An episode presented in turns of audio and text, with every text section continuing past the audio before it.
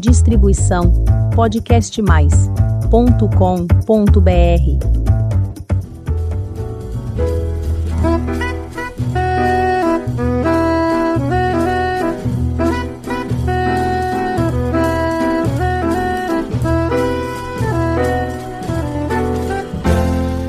Olá, eu sou a Elizabeth Junqueira do canal Avosidade.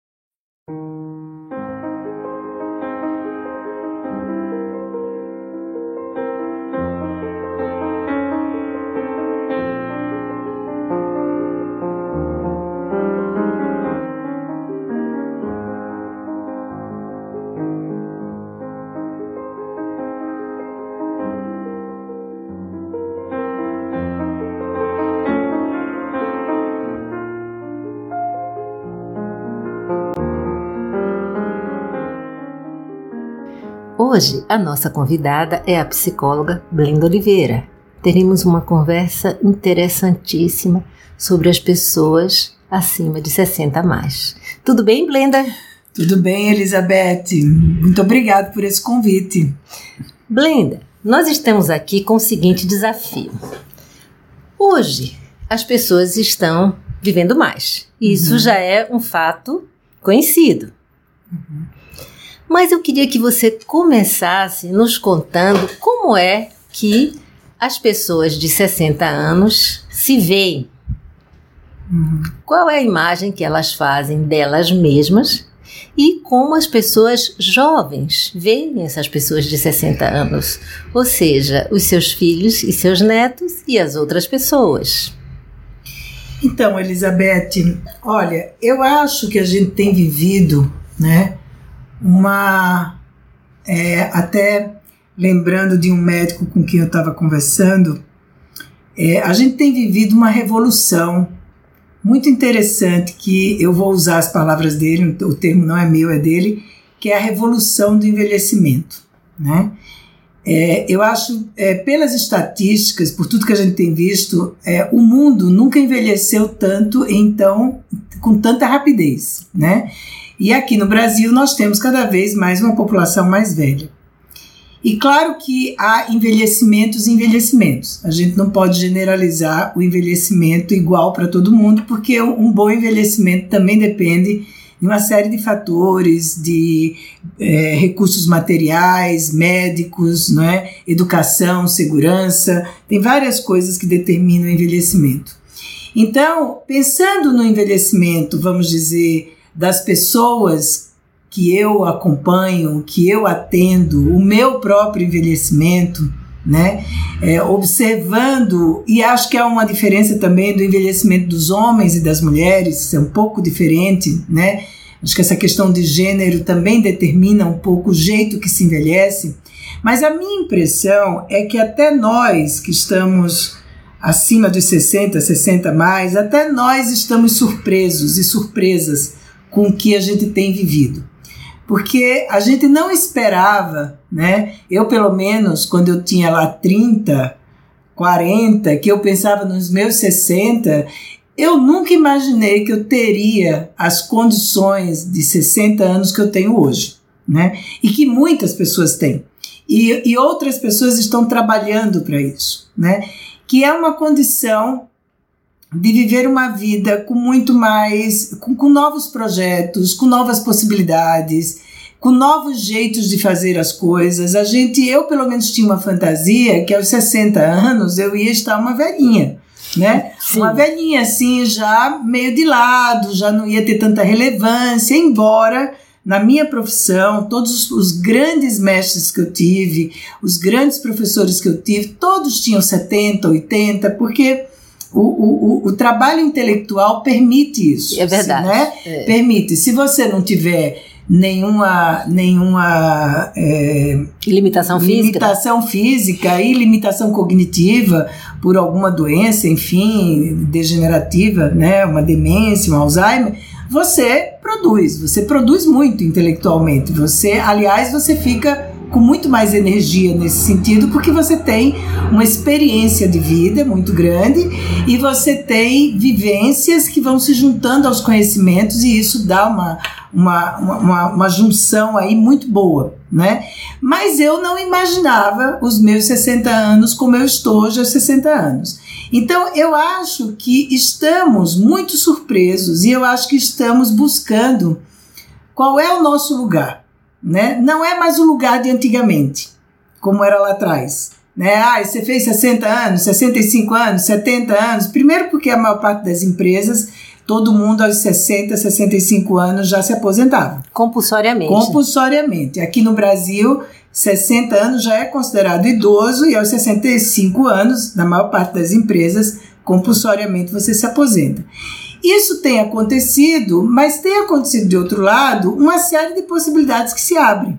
Então você vê pessoas aos 60 anos tendo uma nova profissão, estudando novas coisas, não é? Fazendo, tendo novas parcerias. Inclusive eu estava lendo outro dia, até a gente citou, né, a última vez que nós conversamos sobre essa coisa dos divórcios grisalhos, né, pessoas é, é, resolvendo relações que supostamente teriam que ficar a vida toda e aos 60 anos se separam e vão em busca de novas parcerias ou um novo estilo de vida. Então eu acho que a gente tem um envelhecimento hoje com muito mais possibilidade, mas eu acho que a gente ainda está encontrando esse lugar. Não à toa tem se falado tanto do envelhecimento né? Tantos, tantos, tantas páginas na internet sobre envelhecimento, 50 mais, 60 mais, 70 mais, né? Nunca a, a, se falou e se trouxe tantas experiências de homens e mulheres, de, de, como eles estão envelhecendo. E eu acho que tudo isso é um, é um movimento da gente encontrar um lugar e a gente sair de um lugar que sempre foi colocado para os mais velhos, que é um lugar de invisibilidade. Então, é, eu acho que a gente está numa luta, né, numa luta muito interessante, num, num processo muito interessante de sair desse lugar de invisibilidade, de mostrar que nós temos uma voz, que nós temos uma experiência, que nós podemos circular por vários lugares, não é? Que a questão física do envelhecer fisicamente, das rugas, seja lá do que for, não é impedimento para que a gente possa estar no mundo tendo uma voz ativa, homens e mulheres, não é? E eu acho que principalmente nós mulheres, porque a gente sempre ficou um pouco relegada à questão da cuidadora quando a gente vai ficando mais velha. Então a gente vira avó, algumas mulheres, não todas, né? Viramos avó, ou a gente é aquela que vai cuidar da família. É difícil antigamente pensar numa mulher com 65, 64, 70 que está aí pelo mundo viajando, fazendo coisa. Acontecia, mas não como acontece hoje. Né? Então eu acho que a gente está numa, realmente numa revolução interessante não é? é de, de, de encontrar essa esse olhar, né? Primeiro a gente precisa se olhar como alguém que pode fazer as coisas, que tem essa condição, que a idade não é um impedimento, e também ensinar aos outros a olhar para a gente dessa maneira. Você estava perguntando como é que os mais jovens, né, é, olham para a gente. Eu acho que isso depende, é, isso é de uma responsabilidade nossa também. Como é que a gente educa os jovens a eles, ainda na juventude, pensar mais sobre envelhecimento? Porque envelhecimento é um negócio que fica muito distante. Ninguém quer muito falar sobre isso. É como a morte. Né? Envelhecer e morrer, ninguém quer muito falar, mas são coisas que vão acontecer. Se você não morrer, você vai envelhecer. Né? E se você envelhece com o passar do tempo, você vai morrer. Então eu acho que, que os programas hoje que falam sobre envelhecimento e que eu tenho lido, enfim, existe, existe uma, uma, uma uma tendência a trazer esse tema para os jovens, não é? E para os jovens também se servirem mais das pessoas mais velhas e não olhar as pessoas mais velhas como as pessoas atrasadas ou que nunca vão entender a experiência deles, não é? Ou que uh, aquela história no meu tempo era melhor do que é hoje, né? Hoje são outros, são outros tempos e eu acho que a gente envelhece melhor quanto mais a gente pode acompanhar esses tempos. E acompanhando esses tempos, a gente tem mais condição de trazer o jovem para perto e o jovem também nos trazer para perto deles, né? E eu acho que isso acontece com os filhos, isso acontece com os netos, isso acontece com os jovens que você também conhece na vida, porque às vezes a pessoa não, casou, não teve filhos ou não tem netos, mas eu acho importante que o envelhecimento seja um tema que não, que não fique somente é, na turma dos 50 mais, 60 mais, 70 mais, mas que ele se expanda para até para falar com as crianças, não é? Tem alguns trabalhos apresentados que mostram que, que pessoas mais velhas, acho que até durante a pandemia isso foi feito, eu acho que no Canadá, enfim, é, pessoas mais velhas que puderam ter contato com, com crianças, inclusive, muda completamente a disposição não é? Muda o jeito de pensar, muda a vitalização ali para a pessoa. Então é esse intercâmbio geracional do novo com o mais velho, não é? Eu acho que ele tem, ele pode ser muito frutífero no sentido de, de que a gente possa de um lado aprender e, e, revigorar, pensar de outras maneiras, forçar a pensar de outra forma, né? Sair um pouco dos paradigmas que também a gente aprendeu ao longo da vida e os jovens também começar a ter um, uma relação com o mais velho que não é somente aquela coisa de que ah tá falando porque não é do tempo dele, não entende, mas pelo contrário, nossa, eu gosto de conversar com essa pessoa porque ela tem algo a oferecer da experiência dela e que ela pode me ensinar coisas que podem me encurtar um certo caminho pela, pela sabedoria que ela tem. Como você colocou aqui no início da nossa conversa, o envelhecimento é uma coisa é, muito pessoal. Mas depende de vários fatores, sim, claro. Vários sim. fatores de é, condição social e, e, e uma, uma, série de coisas. E se a gente começasse a fazer assim, um, uma, uma primeira parte da conversa? Existe diferença entre o envelhecimento masculino e feminino? Eu acho que existe esse eu, eu, eu, quer dizer, eu acho, eu acredito que tem uma diferença, porque eu acho que a gente ainda como mulher tem uma pressão muito grande ainda sobre a questão da aparência, embora isso esteja chegando nos homens também, né?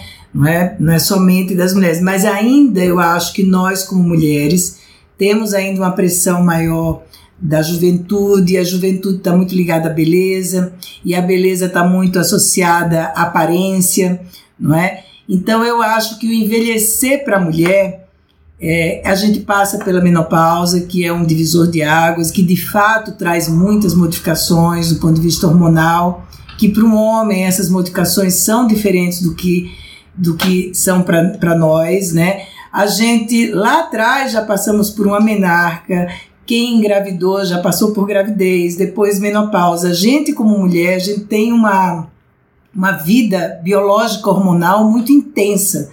Né? Então a gente vê a passagem do tempo de forma muito explícita no corpo da gente. Né? A partir da menopausa a gente vê isso, muda muda a pele, muda o cabelo, muda a disposição. Então todas essas coisas na mulher marcam mais o envelhecimento e eu acho que ela tem uma pressão social, cultural maior, principalmente num país como o Brasil, que embora esteja envelhecendo, mas ainda é um país muito jovem, né? Então as pessoas ficam muito dependentes, né, dessa questão de não parecer mais velha, de manter a juventude, e, e, e, tem uma coisa muito dos homens, né? A mulher fica, tem muitas fantasias de que os homens vão preferir mulheres mais jovens às mulheres mais velhas. Quando as mulheres mais velhas preferem homens mais jovens, isso é um preconceito, né? É uma pressão em cima da mulher. Então eu acho a própria família tem uma pressão, né? Quantas vezes a gente ouve, eu pelo menos já ouvi de algumas famílias, né? Mas mãe, vó, você não tem mais idade para isso né? Sim. Por que, que você quer isso? Você não tem mais idade para isso, já está com 60 anos, né? Ou, uh, pai, mãe, vocês já estão casados há muitos anos, vocês estão querendo esse tipo de coisa, não precisa mais, entendeu? Então tem uma ideia de que o, o, o idoso, né, a pessoa mais velha, a vida já terminou para ela. E não é verdade isso de forma alguma. Às vezes a vida está começando para essas pessoas, principalmente se ela tem uma condição de saúde, uma condição física de mobilidade grande, é uma é, é bom, ela se ela inclusive já tiver criado seus filhos, se realizado de alguma forma profissionalmente, realizado que eu digo, enfim, ela cumpriu já o papel dela, ela tem aí provavelmente 30 anos a mais fácil fácil, vivendo bem, né? Claro, com os limites de uma idade. Todos nós temos esses limites. A gente não. A gente sente. Eu estou com 64 anos. É, é diferente quando eu tinha 54, quando eu tinha 44, quando eu tinha 34. Mas não quer dizer que seja ruim. Não quer dizer que não hajam possibilidades. Então, eu acho que que a, a, a gente, para a mulher, eu acho que é muito mais intenso, né? Um homem mais velho, a gente ouve isso. Nossa, ele ficou mais velho, ele ficou mais charmoso. Né? A mulher é diferente. Hoje, devagarzinho, isso está mudando, mas eu acho que ainda precisa de tempo, porque isso também está muito associado com o lugar que a mulher vai tendo socialmente, né? Então, eu percebo isso. A mulher vai ficando mais velha, os filhos vão esperando que ela tenha um lugar mais de cuidadora, né? Ou, ou, ou, ou, que ela não tenha mais tantos sonhos, ela já não queira tanta coisa, né? As, e eu acho que isso tem mudado muito. E isso muda o sistema familiar, porque a mulher, quando começa a sair desse lugar, ela cria uma certa instabilidade familiar, né? Porque ela não ela não está mais dentro daqueles parâmetros esperados, né? Pelos, pelos filhos, até às vezes pelo próprio marido.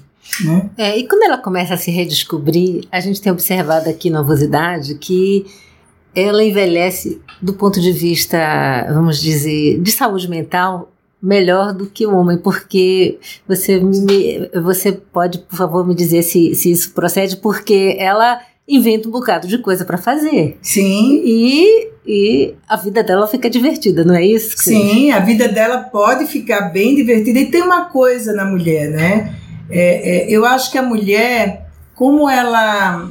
É, eu acho que a mulher se acostumou, não é, não sei se a palavra é, é, se acostumou, mas ela viveu muito uma condição é, de dar conta da, da própria vida. Multitarefa, né? né? É, exatamente. Então, é, é da casa, são os filhos. Eu estou pensando lá atrás, né? Hoje isso tem mudado bastante. É, a nossa geração já aconteceu isso, mulheres que têm uma vida profissional, enfim mas a, a gente se acostuma um pouco a isso. Então, por exemplo, os filhos crescem e tudo mais, mesmo que a gente ou se separe, ou fique viúva, ou esteja sozinha, eu acho que a mulher consegue inventar mais coisas, ela se diverte mais, ela consegue ver beleza em mais coisas, às vezes do que o homem, porque às vezes o homem tem uma maneira é, é, de pensar, de ser mais cuidado. Essa é a minha impressão, às vezes. É, né? O homem. Especialmente os mais você, velhos, é, né? Não sei se você também partilha dessa experiência. Sim, sim. Mas eu acho que eles necessitam mais de cuidado e a, e a gente está muito acostumada a ficar no papel daquela que, que fornece o cuidado. Então eu acho que, que a gente pode se divertir mais, a gente pode inventar coisas novas, a gente tem mais condição de lidar com a solidão porque quantas mulheres enviúvam, se separam e muitas vezes optam em nem ter outra parceria, não é? Nem querem. E, e ficam muito bem, e né? ficam bem, e vão fazendo as coisas delas, e elas não necessariamente precisam ter um homem do lado para isso, né? O que com os homens é mais difícil, né? Tanto que é muito natural. Um homem fica viúvo ou se separa. É, todo mundo quer que tenha uma mulher que cuide dele, né? Os filhos já se preocupam, quem vai cuidar dele, não é? Precisa ter uma mulher do lado. A mulher já não é tão ah, isso não é tão demandado sobre ela. O que eu acho que isso dá a ela uma certa liberdade. Acho que isso é uma vantagem, pode ser uma vantagem, né? Claro, pode ser uma desvantagem também, né? depende, porque às vezes as pessoas não aceitam muito que ela refaça a vida dela de outra maneira.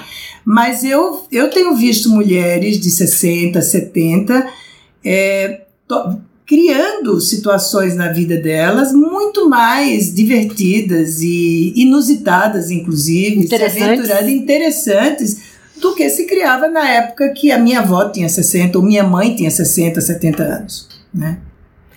Bem, se o envelhecimento já parece um desafio grande, e que você diria sobre as pessoas que são LGBTQIA+. Então, Elizabeth, ótima sua pergunta, porque eu estava semana, faz umas três semanas eu estava conversando com o Dr. Milton é, Crinit, que ele tem uma, uma, ele participa de uma ONG, ele é um geriatra, e ele tem uma ONG que chama Eu Sou, que trata da da população LGBTQ ia mais. Ia mais. É isso.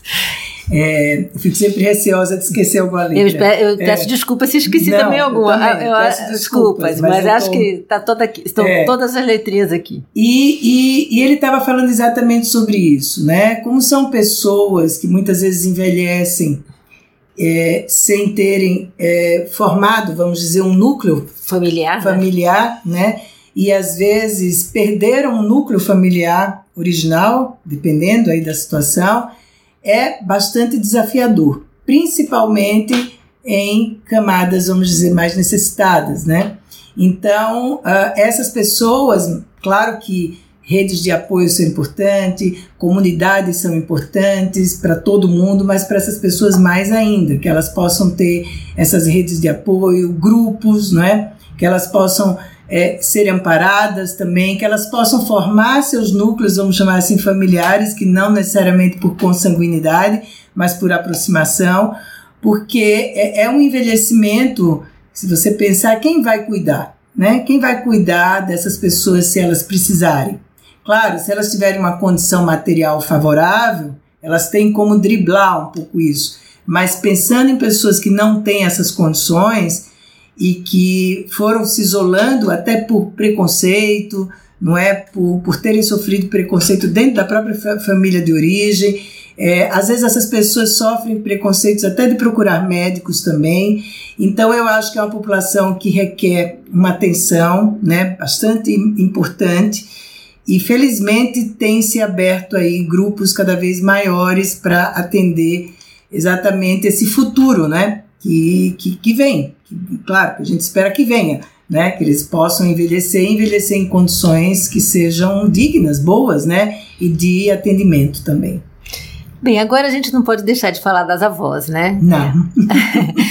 As avós, eu queria que você contasse um pouquinho sobre as avós, sim, que curtem muito seus netos, que desej, acho que desejaram ter netos, que eu acredito que seja a grande maioria. Sim. E também depois das avós que essa não é a pegada delas. Como é que se vê? Pois é, é, sabe que, Elizabeth, eu, eu, eu sempre eu estou colocando, né, eu falo muito dos meus netos, que eu sou avó e tudo isso, mas eu, eu acho muito importante o que você está trazendo, porque é desempenhar a avosidade, né, Sim. não é todo mundo que quer, né? Nem homens, nem mulheres, nem avós, nem avós. Às vezes não querem, porque às vezes tiveram eh, vidas muito difíceis, criaram às vezes muitos filhos, às vezes a maternidade foi uma maternidade difícil e não querem mais ter esse compromisso. Visitam os netos de vez em quando, né, perguntam, mas não é, não é o, o central da vida dessas pessoas. E eu acho que a gente precisa ter é, é bastante compreensão nisso. É como mulheres que não querem ser mães. Acontece. Né? Há muitas mulheres que não querem ser mães, há muitas avós que não querem desempenhar o papel de avós, nem querem ter esse compromisso, como avós também.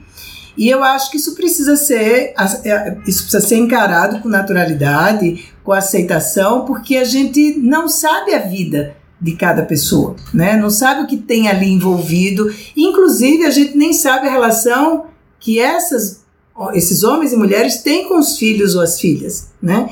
Então, claro, para algumas mulheres e homens, ser, a, ser avós é uma coisa altamente realizadora, é uma segunda chance na vida, é uma possibilidade incrível que você pode é, viver somente uma parte amorosa e divertida da relação com as crianças, com os netos, é, e claro, deixando, deixando isso muito, colocando os limites de que não somos educadores assim oficiais das crianças, nós somos avós, mas há muitos homens e mulheres que não querem essa função. Essa não é a pegada, como você mesma falou, não é o que eles, o que eles querem, e eu acho que, que assim fica melhor. Né? Não adianta também forçar uma, uma, uma relação que ela não tem espontaneidade, não tem um, um afeto que circula de forma genuína e, e, e tranquila, né?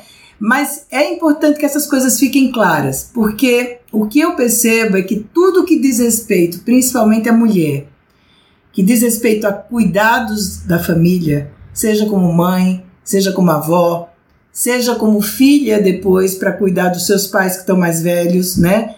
É, tudo que diz respeito a cuidados, a mulher nem sempre ela tem a liberdade de decidir o que ela quer. Então ela, ela é muito assolada frequentemente por culpa, por cobranças, por, por uma ideia das pessoas julgarem, nossa, como essa mulher não, não cuida dos filhos, ou não cuida dos netos, ou não cuida dos seus pais mais velhos, isso às vezes é submetido a um julgamento muito severo, né? É, muito mais com a mulher do que com o homem. Muito mais com a mulher do que com o homem, né? Eu, eu vejo dessa maneira, né? Um avô não muito dedicado não é uma coisa tão cobrada. Uma avó não muito dedicada é mais cobrada, né? É, um pai que desaparece, né? Que são muitos aí, a gente está vendo a quantidade de crianças que nem carregam o nome do pai. É, culturalmente, ah, isso é coisa dos homens, eles desaparecem. Uma mulher que deixa seus filhos é muito mais julgada né, do que um homem. Então eu acho que tudo que diz respeito à família, à maternidade, na, pra, com a mulher é muito mais pesado, é muito mais difícil, né? É muito mais cobrado e, e às vezes cobrado pelas próprias mulheres, né? Pelas próprias mulheres. Então eu acho que a gente precisa começar a olhar para isso, já que a gente está vivendo épocas que se fala tanto de diversidade que antigamente não se falava tanto disso, já ocorria isso. Porque lá atrás as avós não eram tão dedicadas aos netos como as de hoje. Né? É, não era tanto assim. Elas não tinham essa, essa obrigação, nem os filhos cobravam. Isso é uma coisa muito da vida é, moderna para cá que está acontecendo, né? Então, eu acho que a gente precisa olhar para isso com mais tolerância, olhar para isso com mais é, empatia, porque a vida das pessoas determina muito como elas vão exercer esses papéis ao longo do tempo. Né? É, e o que a gente observa, é, me ajude a construir aqui o raciocínio. Por exemplo, uma avó é muito requisitada dependendo do nível da condição da mãe. Sim. E agora, se a mãe tem muito boas condições, aí a, a, a mãe meio que coloca a avó de lado. Como Sim. é que é essa história? É, eu acho que tem, eu acho que tem é, situações que eu vejo, que eu observo, de que há filhos ou filhas, né, que têm regras muito claras de como eles querem educar os seus filhos e eles estão em condições de fazer isso e alguns desprezam essa presença da avó, o que eu acho uma pena, né? Porque se essa avó está ali disponível afetivamente, eu não estou falando disponível no tempo, porque hoje as, as avós de 60, 70 estão trabalhando, estão fazendo coisas, estão tendo uma vida, não é que elas estão com o tempo todo disponível para cuidar dos netos, né? Mas poder ter essa interação com a avó para as crianças, eu acho de uma riqueza muito grande. E às vezes os pais, por acharem que essas avós não vão cumprir, né? Os ditames da, da educação que eles acreditam deixam essa avó de lado, né? O que eu acho uma pena, mas isso acontece. Isso acontece, a gente vê. E se essas mães ou pais estão, não têm essa condição toda, eles precisam trabalhar muito, eles precisam sair muito, eles têm que viajar, aí essa avó termina sendo requisitada, né? Para esse trabalho. O que também é lamentável que seja só por isso, né? Seria bom que pudesse unir uma presença afetiva importante e uma presença útil também, que pode dar uma mão, porque às vezes a vida hoje do, do, dos jovens casais, às vezes são vidas de fato muito corridas, muito difíceis, enfim, e a avó pode dar uma mão muito grande, sem dúvida que pode. Mas hum, eu acho que a, a, a presença das avós e dos avós deveria, deveria ser muito mais por uma presença afetiva, né? Também pode ajudar né, operacionalmente, mas a presença afetiva eu acho que ela, ela é importante. E tem, a gente vê que existe é, muitas pessoas que dependem financeiramente dos avós, né? Quer dizer, os filhos dependem dos pais é, financeiramente e esses avós também terminam ocupando um lugar de importância porque financeiramente eles sustentam de alguma forma esses filhos. E, e essa relação fica muito confusa às vezes, porque os avós também se utilizam um pouco dessa dependência né, do, dos filhos e os filhos também aproveitam dessa dependência para esses avós ficarem, vamos dizer, disponíveis, né? Então, eu acho que, que as relações é, se ganha muito quando as relações são muito claras, né? Para que uhum. ninguém entre numa, numa situação de cobrança e que os filhos também entendam que os pais têm seu, seu tempo, têm seus afazeres, têm seus interesses. Aí a gente vai voltar para o início da conversa. Que não é porque tem 60, 50 e tantos, 70, que não, eles não têm mais nada para fazer na vida, então vão ficar aqui, né? Então eu acho que, que são relações que elas precisam ter clareza né, do que, que os filhos esperam desses avós, mas principalmente dos avós, o que, que eles esperam dessa relação.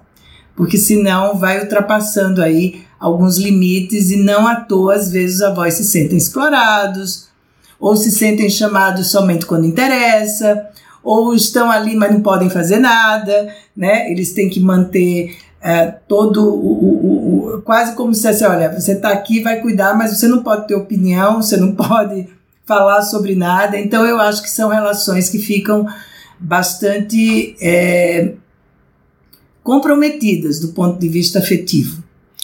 E você acha que essa conversa ela tem que ser absolutamente, como você colocou, clara, mas que tem que se chamar e, dizer, e colocar os pontos? É o famoso o que é combinado não é caro? Eu acho, Elizabeth, eu acho que, eu, na minha experiência, eu acho que sempre que você deixa claro né, os limites, que os filhos têm os limites né, com, com, os, com os próprios filhos, o que eles querem, eu acho absolutamente legítimo que se coloque, deve se colocar, assim como os avós também têm que colocar seus limites e podem dizer, olha gente, eu vou até aqui, mas que isso eu não consigo, né? Isso aqui para mim é mais fácil, isso aqui para mim é mais difícil.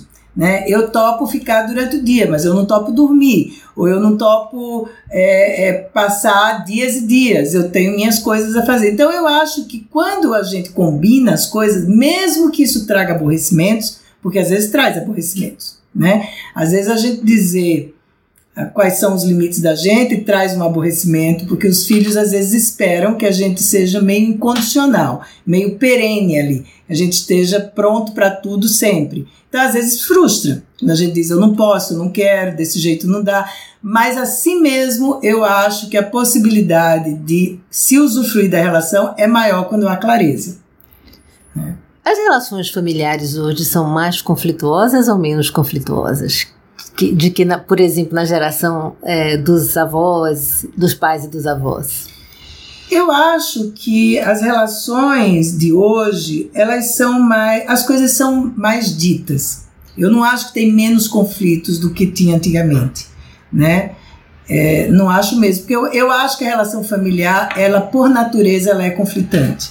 Ela não é uma relação sempre é, fácil, e serena, que, né? Não, serena. Eu acho que família é lugar de conflito, é lugar de diferenças, né? Eu acho que o papel de pai e mãe, ele é um papel que ele não é um papel de amigos, então não é uma relação que eu sento aqui com você, estamos conversando pessoalmente nossas opiniões, não é?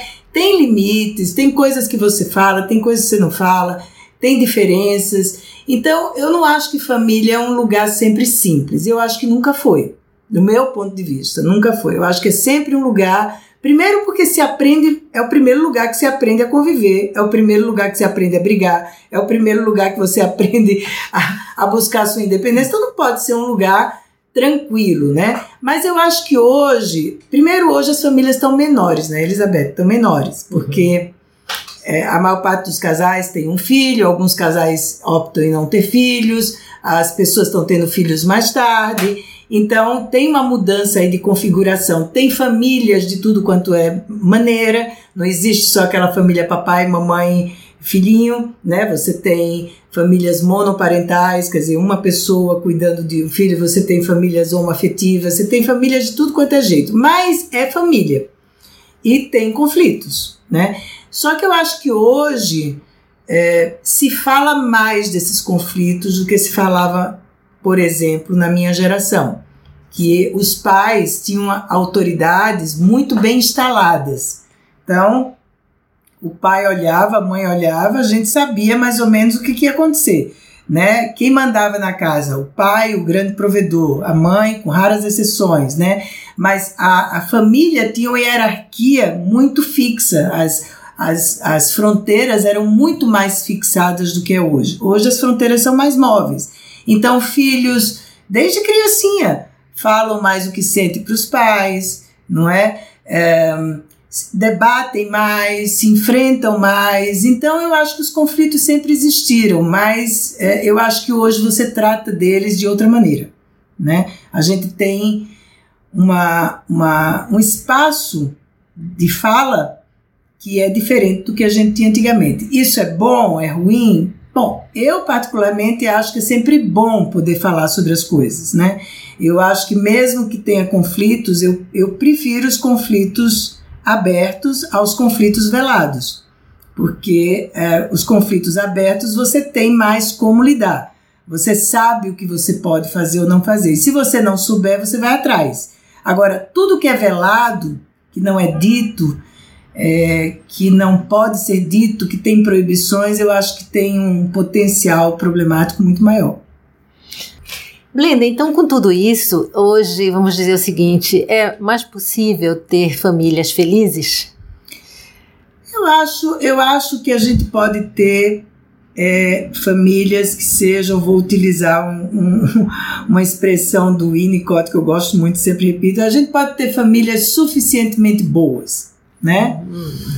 Mais do que famílias felizes, famílias suficientemente boas. O que, que são famílias suficientemente boas? Eu acho que são famílias que a gente sabe que pode voltar, que a gente tem como um porto seguro, né? Que a gente pode ir embora e voltar se quiser é, que a gente sabe que pode discordar, mas que a gente continua se amando e que a gente pode absorver os conflitos. Isso para mim é uma família suficientemente boa, né?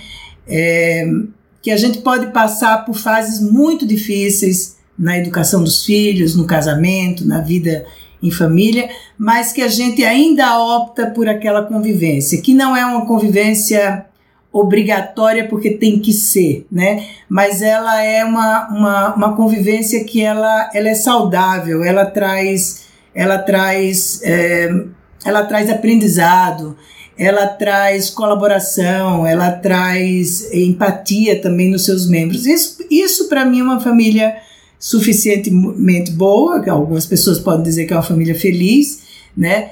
Mas eu, eu, eu acho que isso é possível e eu acredito nisso. Eu acredito que, mesmo que a gente forme famílias que não sejam por consanguinidade, eu acho que grupos de pessoas que se ajudam, que se amam, que podem trazer esse porto seguro, que na hora de uma situação muito difícil você tem a quem pedir ajuda, eu acredito muito nesse grupo e eu acho que o ser humano chegou aqui né? Se a gente pensar que família é um conceito muito novo dentro da história da humanidade, eu acho que isso é uma sorte muito grande. Eu acho que ter uma boa família que ampara, né, que é esse porto seguro que eu estou repetindo, essa palavra, é, eu acho que isso é uma sorte muito grande. Eu acho que é meio caminho andado, porque é muito bom você saber que você pode ligar, que você pode falar, que você, apesar das diferenças, há um respeito e uma harmonia. Então eu acredito nisso, eu acredito na família.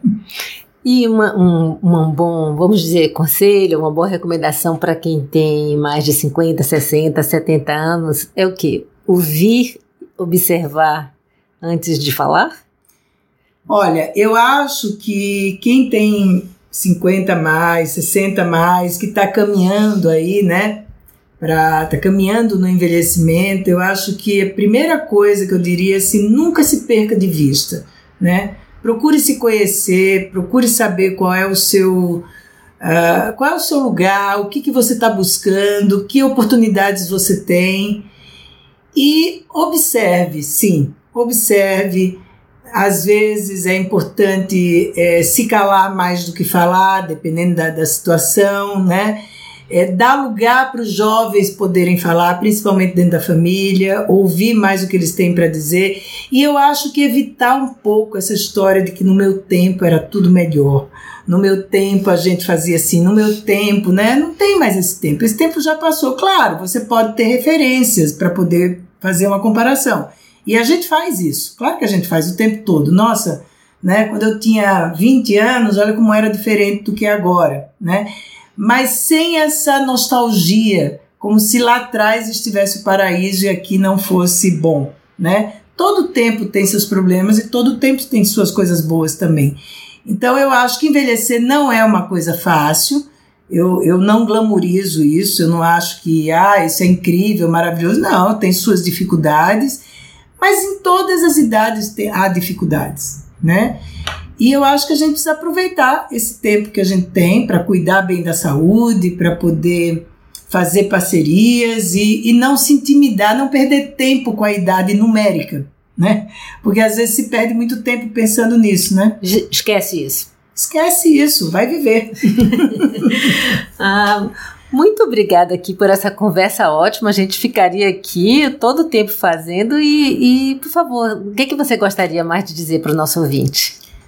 Eu acho que, que principalmente para as mulheres, né? Para os homens também, né? mas principalmente para as mulheres 60 mais aí, é, que elas é, não entrem, né? Procurem, busquem conhecimento, autoconhecimento, né? Para que elas não não entrem nesse canto da sereia da juventude, né? Em busca disso o tempo todo, porque isso às vezes nos coloca numa posição muito vulnerável.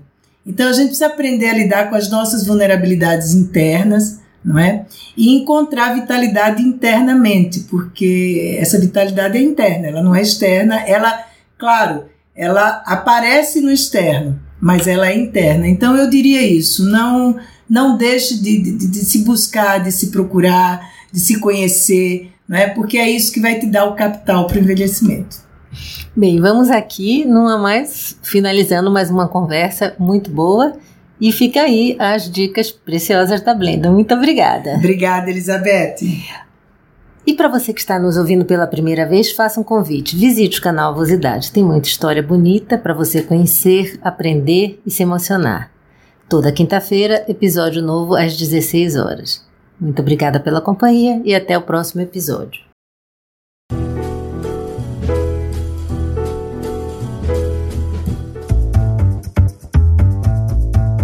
Distribuição podcastmais.com.br